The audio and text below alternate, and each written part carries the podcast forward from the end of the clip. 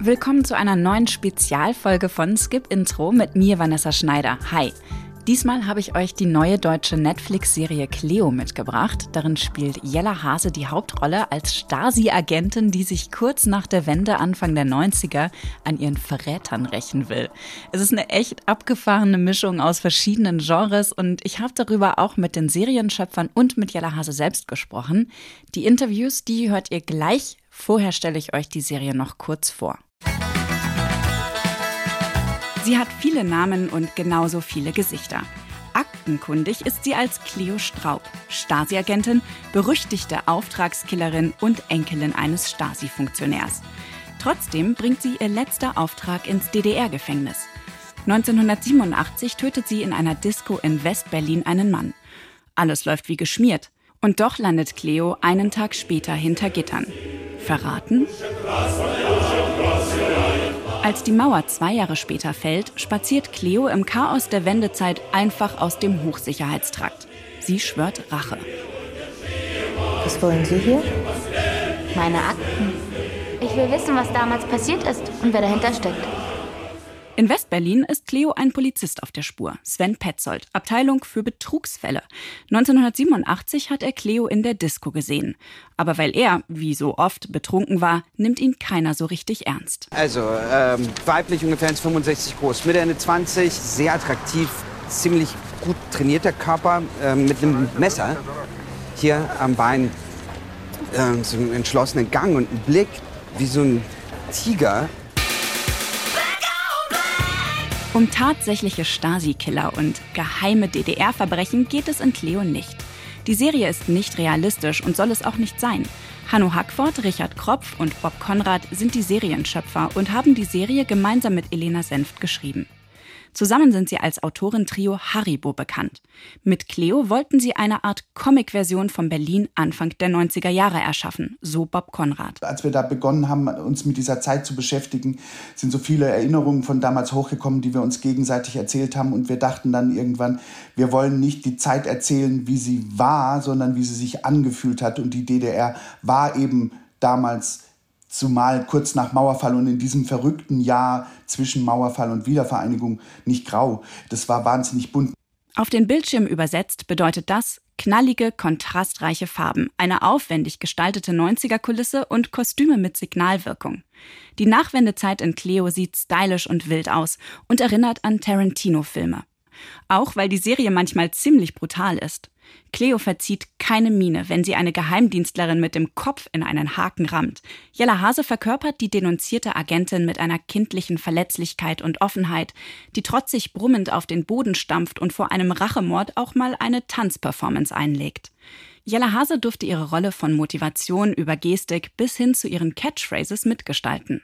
Eine große Inspiration für die Figur Cleo sei die Eiskunstläuferin Katharina Witt, erklärt Jella Hase, die selbst als Kind Eiskunstlauf übte. Ich habe ja ein bisschen in ihrem Ehrgeiz, in ihrer Disziplin, aber auch in ihrer Korrektheit ein bisschen als Rollenvorbild gesucht. Oder ich habe gesagt, Cleo, die will ja eigentlich diesen Beruf nicht weitermachen, die geht dann in die, in die Kaderschmiede Eiskunst laufen, solche Sachen. Oder dann stellt sie sich ja auch einmal als Katharina Litt vor. So, so Kleinigkeiten. Der Trailer zur Serie verspricht eine schnell geschnittene, blutige Agentenkomödie. Das ist Cleo aber nicht. Die Action-Szenen sind immer begleitet von einer absurden Komik und gerade deshalb so effektiv, weil sie so sparsam dosiert sind. Cleo ist eine historische Fantasy und es ist nicht immer leicht zu unterscheiden, was wirklich passiert ist und was nicht.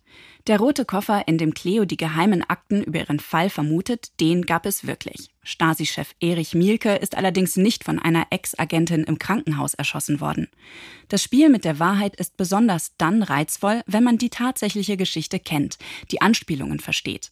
Aber auch ohne dieses Wissen ist Cleo dank der vielen spleenigen Charaktere sehr unterhaltsam. Dimitri Schatz Sven ist einfach herrlich hysterisch und der perfekte Gegenpart zur berechnenden Cleo. Die Dynamik der beiden erinnert an alte Buddy-Comedies. Dass darin noch viel Stoff für eine zweite Staffel steckt, offenbart sich in den letzten Folgen der Staffel, als Killerin Cleo und Polizist Sven gezwungenermaßen Seite an Seite arbeiten, um eine riesige internationale Verschwörung aufzudecken. Wie in einem Comic ist auch in Cleo alles voll aufgedreht. Es braucht ein paar Folgen, um sich an die schräge Tonalität der Serie zu gewöhnen, aber das Durchhalten lohnt sich. Ich hatte nach der Serie voll Bock auf ein Spin-off und zwar von Cleos Mitbewohner Thilo. Das ist ein total verstrahlter, aber sehr liebenswürdiger Raver aus dem Westen. Wird gespielt von Julius Feldmeier und ich würde so gerne noch mehr von ihm sehen. Also von Julius E., aber vor allem auch von der Figur Thilo. Wenn es ein Buba-Spin-off zu How to Sell Drugs Online Fast gibt, dann ja wohl mindestens auch eins für Thilo, oder? Vor dem Serienstart von Cleo habe ich ja mit den drei Showrunnern von Cleo gesprochen. Hanno Hackford und Bob Konrad waren schon am Anfang mit im Gespräch. Richard Kropf ist dann am Ende noch dazugekommen. Das Autorentrio Haribo, so heißen die ja, hat mit ihrer Serie für Blogs 2017 den Serienboom auch in Deutschland gestartet.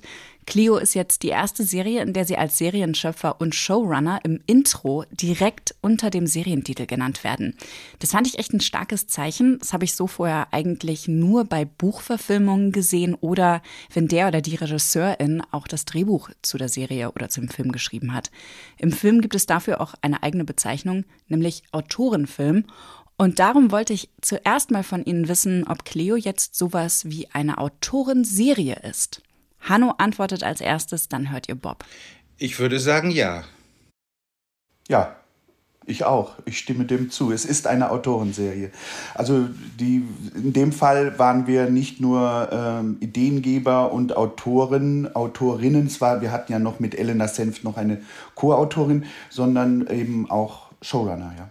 Und was war jetzt anders als sonst? Also wenn ihr eure Arbeit mal oder aus eurer Arbeit mal berichtet?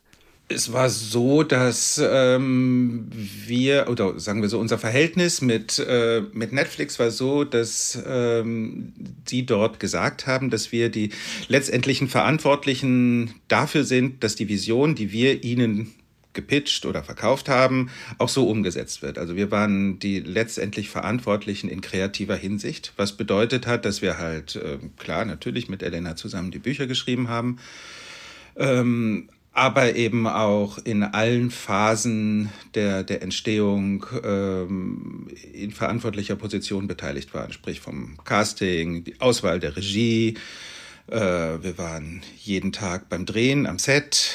Äh, wir haben bis zum letzten Tag der Mischung ähm, ja alles mitbetreut beziehungsweise äh, waren dafür zuständig. Also sehr umfangreich. Das heißt eigentlich alles, was wir sehen, basiert auf euren Ideen am Ende. In dem Fall ja, aber man muss natürlich sagen, das ist nicht so, dass wir uns hinstellen und sagen, äh, sie trägt ein rotes Kleid und äh, also wir versuchen das immer. Ähm, das ist ja Teamarbeit, eine Serie. Und äh, es ist so, wir, wir geben vor, was wir uns vorstellen und äh, schreiben Texte oder erklären, äh, was die Serie sein soll. Und die Leute jedes einzelne Gewerk gibt etwas dazu. Also wir bestimmen nicht diktatorisch, sondern wir machen das gemeinsam. Es ist nicht so, dass wir uns hinstellen und alles bestimmen. Darum holt man sich ja auch äh, bestimmte Leute dazu, weil man deren Expertise schätzt und mit ihnen zusammenarbeiten möchte und sozusagen den, den Gesamthorizont dadurch erweitern will. Und äh, also gibt es durchaus einige Punkte, die sich dadurch verändert haben gegenüber unserer ursprünglichen Vision, die wir hatten.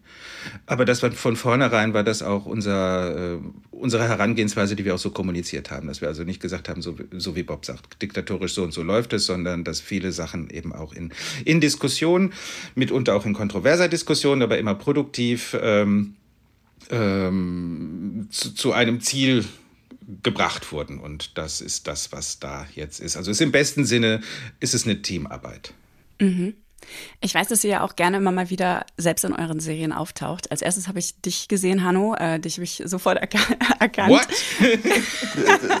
Äh, meistens niemand erkennt ihn. Das ist das Lustige sonst. Ja. Ich dachte so, hm, das kommt mir bekannt vor. Und dann habe ich ähm, weitergeschaut und dann habe ich aber mir mal das Presseheft durchgelesen und dann habe ich gesehen, dass ihr alle so einen kleinen Cameo-Moment habt, ähm, die mir dann in den folgenden Folgen auch aufgefallen sind. Aber besonders auffällig waren diese Pop-Art-Bilder in Svens Haus. Das Ach. seid doch auch ihr, oder? Ja, du hast ein ja. gutes Auge, wirklich. Ja. das muss man dazu sagen, das war nicht unsere Idee. Wir haben nicht gesagt, hm, wo können wir uns in möglichst prominenter Position irgendwie ins Bild drücken, sondern das war äh, eine, eine Idee des Szenenbilds. Äh, Isabel von Forste, die, die plötzlich damit ankam und sagte, hey, guck mal, was wir gemacht haben. Hättet ihr Bock da drauf? Und dann haben, haben wir gesagt, ja komm, wenn ihr es schon gemacht habt, das ist irgendwie lustig und äh, ja. Wo sind die jetzt? Hängen die bei euch irgendwo? Die sind tatsächlich bei uns im Büro, ja. Bob, Bob, wollte sie eigentlich, Bob wollte sie eigentlich bei sich ins Schlafzimmer hängen, aber dann haben Richard und ich gesagt, nee, komm, lieber ins Büro. Und ähm, eure Gastauftritte, wessen Idee war das? War das eher so ein Ding, dass ihr auch, auch einen Stan Lee-Moment haben wollt? Also der äh, Autor und Comic-Erfinder, ähm, der so ikonische Figuren aus dem Marvel-Universum sich ausgedacht hat?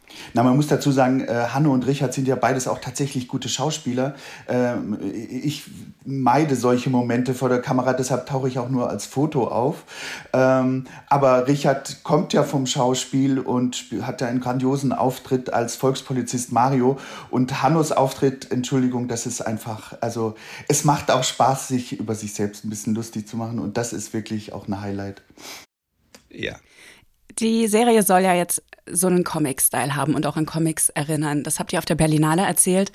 Was genau heißt denn das überhaupt für euch? Also wie sieht so eine Serie aus und was hat das für Konsequenzen für die Gestaltung und auch für das Skript von so einer Serie? Also ich fange vielleicht mal an. Für Skript war es eben so, dass wir äh, nicht äh, realistisch erzählen wollten. Also ähm, wir wollten äh, also nicht uns an der Historie entlang hangeln und Geschichte erzählen, sondern wir wollten ein Gefühl transportieren. Und es sollte absurde Dinge möglich sein. Also ähm, was ja dann auch passiert im Laufe der Serie, äh, passieren ja immer wildere Dinge und wir wollten uns da keine Schranken setzen, sondern eben ja möglichst verrückt und äh, überraschend erzählen. Das war so das, was wir dachten, ist der Comic-Style. Also auch überhöht, die Figuren sind überhöht alle ein Stück. Also ähm, bigger than life einfach ohne dabei ähm, eine, eine Fantasy-Welt zu erzählen. Also wir haben es war schon wichtig, dass wir die, die, die Welt, die kreiert wird, auch in der Ausstattung kreiert wird, dass die schon sehr nah an der Realität dran ist. Also Leute, die damals gelebt haben, werden bestimmte, bis ins Detail hinein bestimmte Dinge ähm, wiedererkennen. Ähm, aber eben mit immer mit dem leichten, mit dem, mit dem, mit der leichten Verfremdung, dass alles ein, ein bisschen, es ist ein bisschen zu bunt, es ist ein bisschen zu laut, es ist ein bisschen zu, äh, zu drüber äh, hier und da. Und, ähm, und im Laufe der Serie passieren auch immer mehr Momente, die den Zuschauer zweifeln lassen, Moment, ist das denn jetzt auch historisch wirklich so? Es gibt ja diesen Disclaimer äh, vorweg. Ähm, und äh, am Anfang, hm, ist es noch nicht so ganz eindeutig, aber spätestens ab Folge 4 beispielsweise passieren Dinge, wo man genau weiß, nein, das ist in der Realität nicht so passiert. Und, und damit zu spielen, beim Zuschauer auch die Frage zu ähm, aufkommen zu lassen, was, was war historisch denn nun wirklich und was war nicht, was ist, was ist reine Fiktion, ähm, das, das, das war uns wichtig. Und das ist der Haupt, das, der Hauptpunkt, was, ähm, was, was das anbelangt belangt, was wir Comic nennen, gar nicht so sehr ähm, die, die, visuelle, ähm, die visuelle Gestaltung im Sinne von, also natürlich haben wir auch da geguckt, wie kommen wir weg von, äh, äh, ich sage jetzt mal ganz böse einer Tradition, die im, im, im öffentlichen rechtlichen, öffentlich-rechtlichen Fernsehen häufig gemacht wird, wenn es um DDR-Geschichte Geschichte geht. Äh, wie kommen wir weg von trister Traurigkeit, entsättigte Bilder, äh, äh, graue, graue Menschen und, äh, und so, sondern wie, wie, wie, kriegen wir, wie kriegen wir diesen Teil der deutschen Geschichte poppig erzählt? Ähm, aber es bezieht sich hauptsächlich eher auf die, auf die Art des Storytellings. Ich finde es interessant, weil ich hatte diesen Moment, dass ich das gecheckt habe, tatsächlich erst sehr spät in der siebten Folge, als das UFO ins Spiel kam. Und ich dachte so, wow, das fand ich ähm, so genial, dass ihr damit so also radikal daran geht. Natürlich kann es immer noch eine Traumsequenz sein, aber ich nehme das jetzt mal so hin, dass es, wenn es im Comic, in der Comicwelt oder Parallelwelt ist, dann könnte es auch ein UFO sein. Aber ich hätte auch schon viel früher drauf können, kommen können mit der Perücke von Margot Honecker. Ähm, Gibt da, welche weiteren Hinweise habt ihr da noch eingebaut, die ich jetzt nicht gecheckt habe? Na, äh, der Herr Mielke wurde ja äh, nicht erschossen im Krankenbett, wie wir alle wissen. Ähm, von einer weiblichen äh, Ex-Stasi-Mitarbeiterin.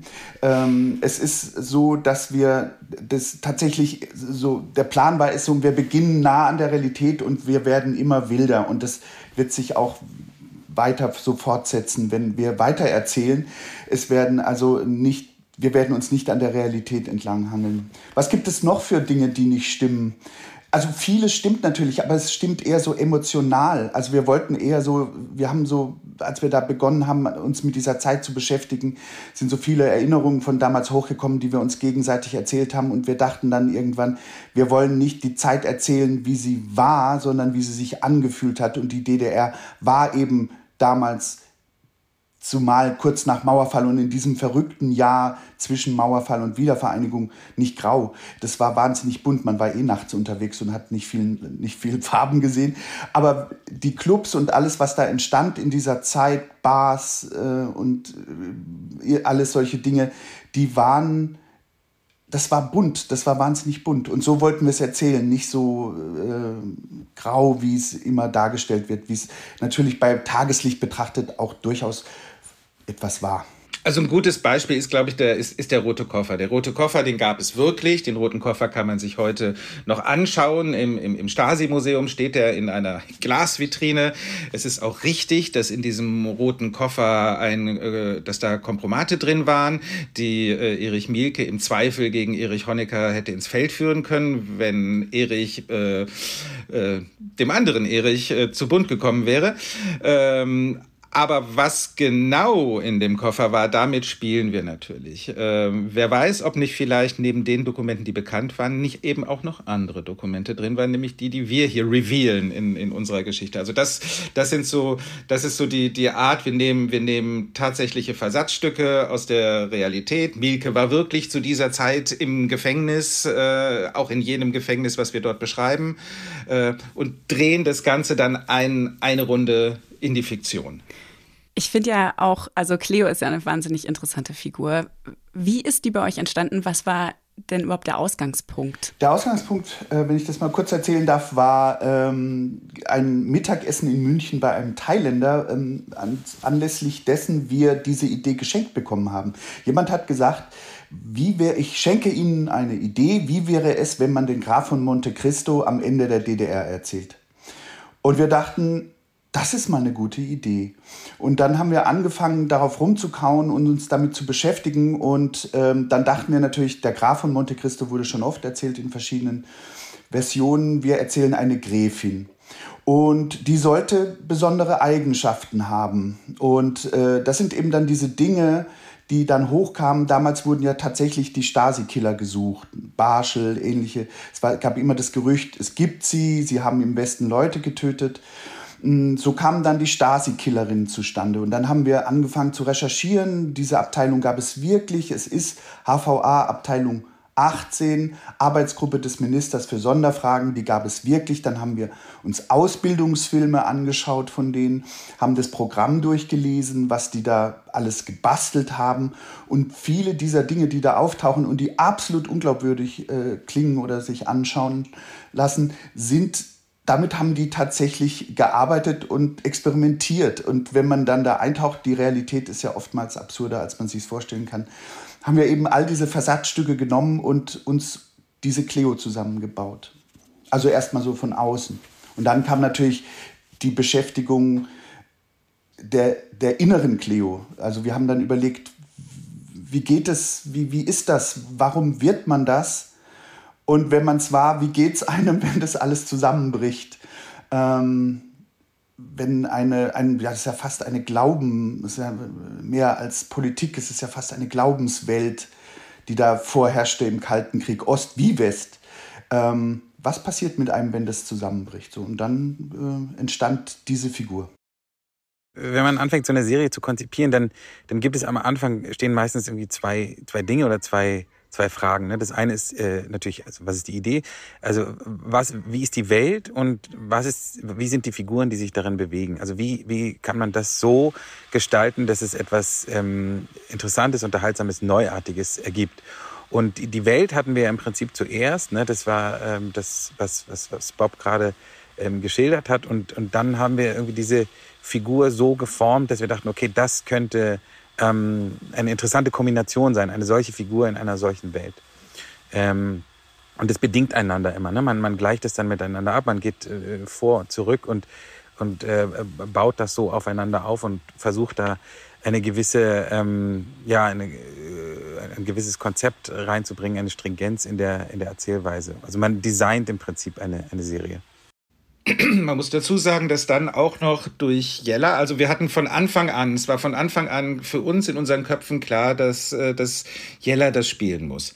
Ähm, dass das also jetzt nicht eine deutsche Kopie von Atomic Blonde wird, sondern äh, dass wir, dass wir, ja, Jella war für uns von Anfang an gesetzt, ohne dass sie davon wusste.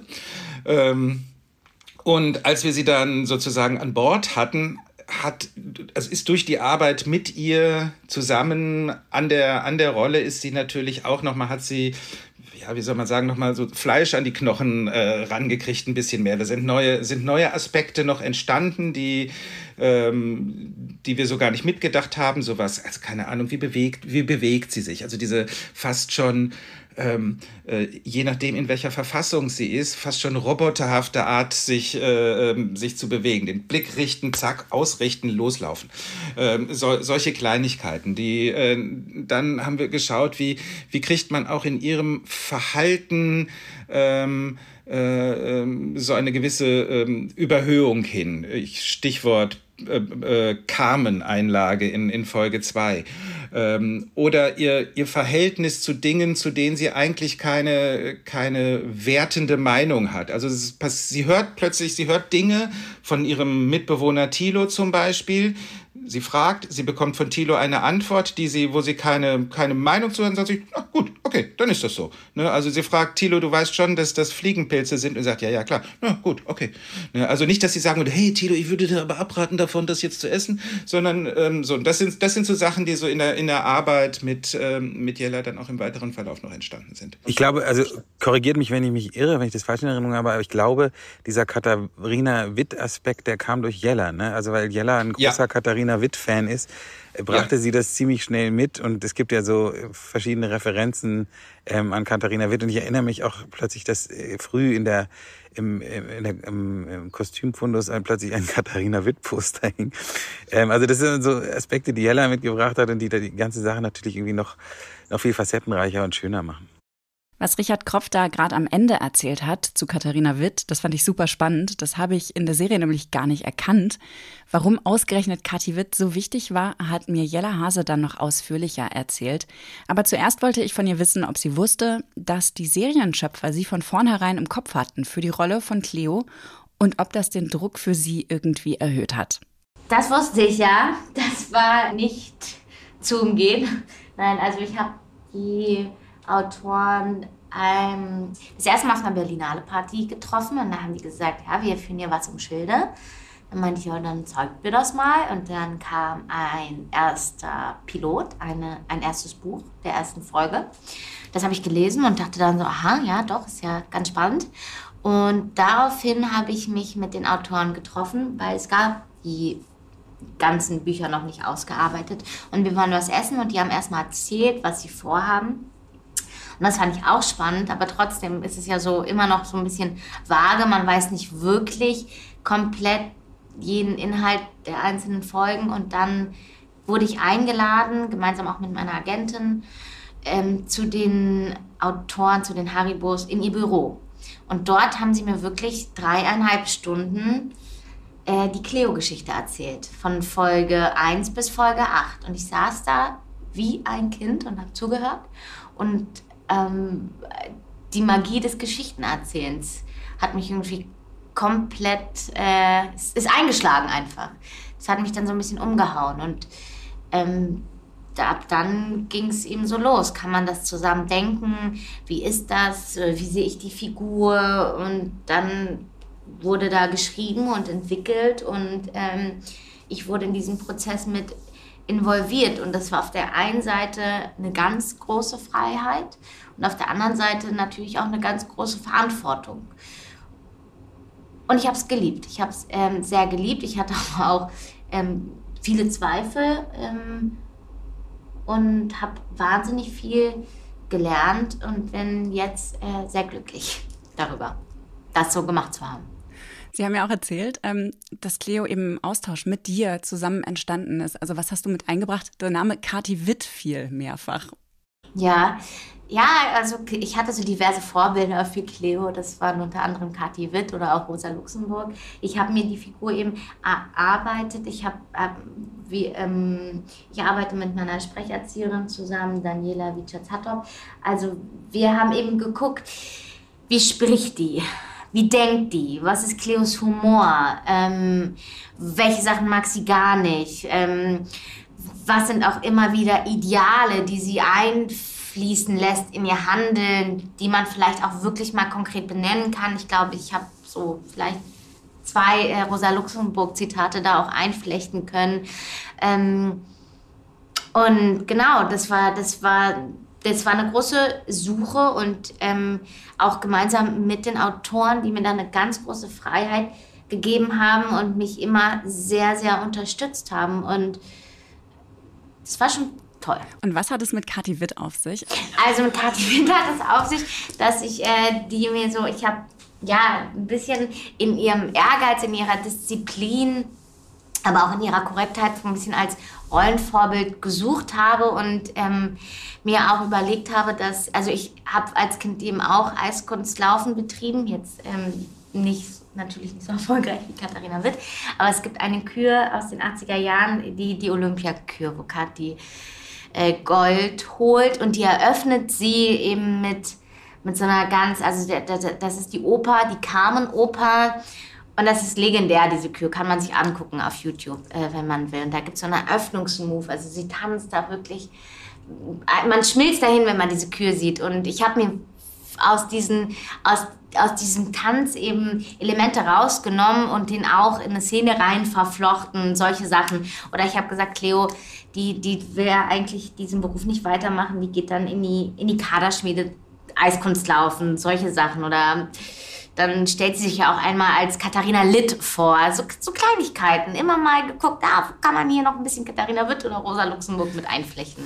Ich fand auch deine Geste total cool, diesen Signature-Move, dieses Der ist tatsächlich ähm, einfach gekommen, weil ich oft in so einer körperlichen Anstrengung war, dass der dann, dass der so passiert ist. Und das, ich habe mir den auch ein ganz kleines bisschen abgeguckt bei einem Kollegen ähm, oder, oder den einfach so für mich umgewandelt. Also es gab so einen ähnlichen Laut mal, da habe ich mit einer Szene mit einem Kollegen gespielt, da hat er was gemacht ja, und dann ist es so, man, man klaut dann gut, nennt sich das, und sucht, versucht einen eigenen Zugang oder was Eigenes draus zu machen. Du hast in einem anderen Interview mal gesagt, ähm, dass dir deine Zeit im Theater bei der Rolle geholfen hat. Kannst du mir das erklären?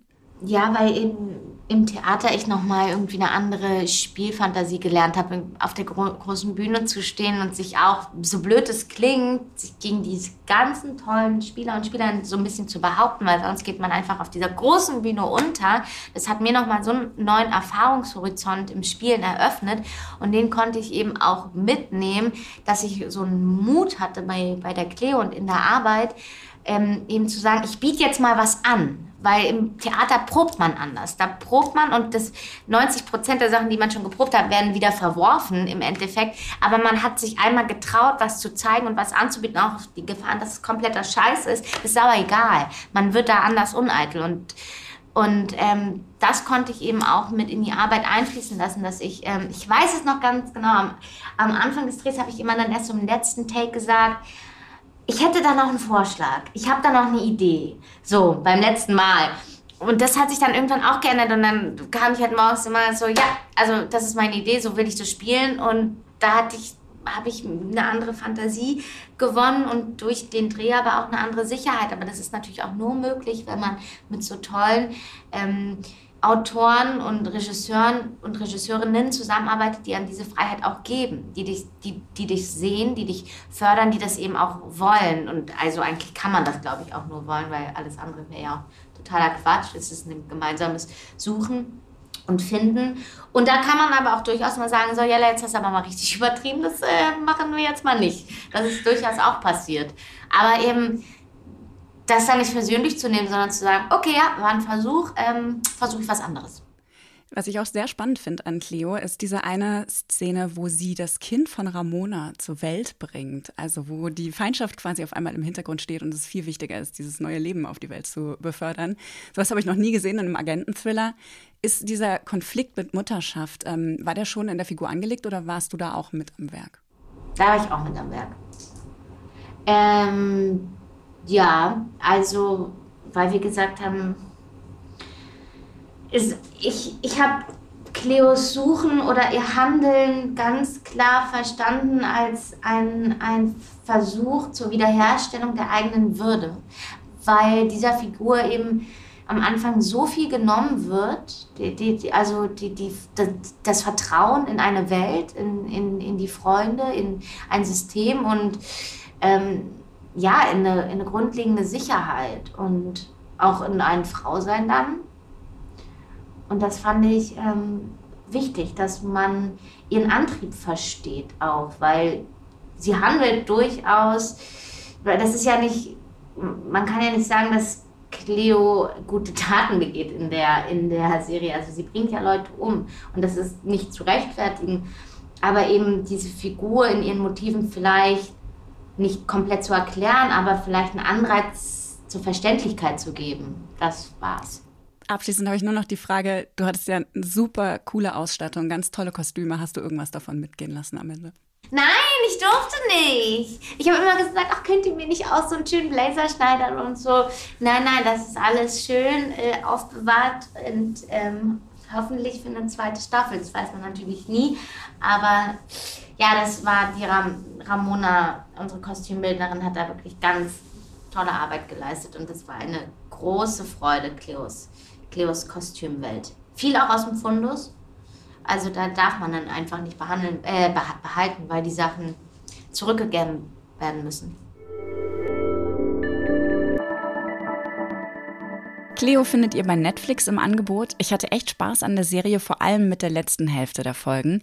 Katja und ich haben schon öfter mit den Haribos gesprochen, hier bei Skip Intro zum Beispiel über die Serie Para, Wir sind King und über Funeral for a Dog. Die beiden Folgen habe ich euch in den Shownotes verlinkt, da erfahrt ihr dann noch mehr darüber, wie die Autoren arbeiten. Ich freue mich, wenn ihr dem Podcast eine 5-Sterne-Bewertung hinterlasst. Dadurch wird der Podcast nämlich noch mehr Serienfans angezeigt. Und natürlich freue ich mich auch über eure Nachrichten und Wünsche an skipintro.br.de. Bis zum nächsten Mal. Fortsetzung folgt.